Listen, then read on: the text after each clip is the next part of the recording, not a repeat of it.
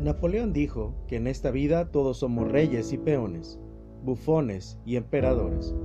En un mundo en donde todos tienen algo que decir y pocos saben lo que dicen, sean bienvenidos a esta charla amena pero con tintes de desarrollo humano. Porque la vida tiene un velo que la cubre y tenemos que descubrirla, ¿qué mejor que hacerlo reuniendo a un grupo de expertos en diferentes temas que nos iluminen con su vida y obra? Este podcast se titula Entre Reyes y Peones. Comenzamos.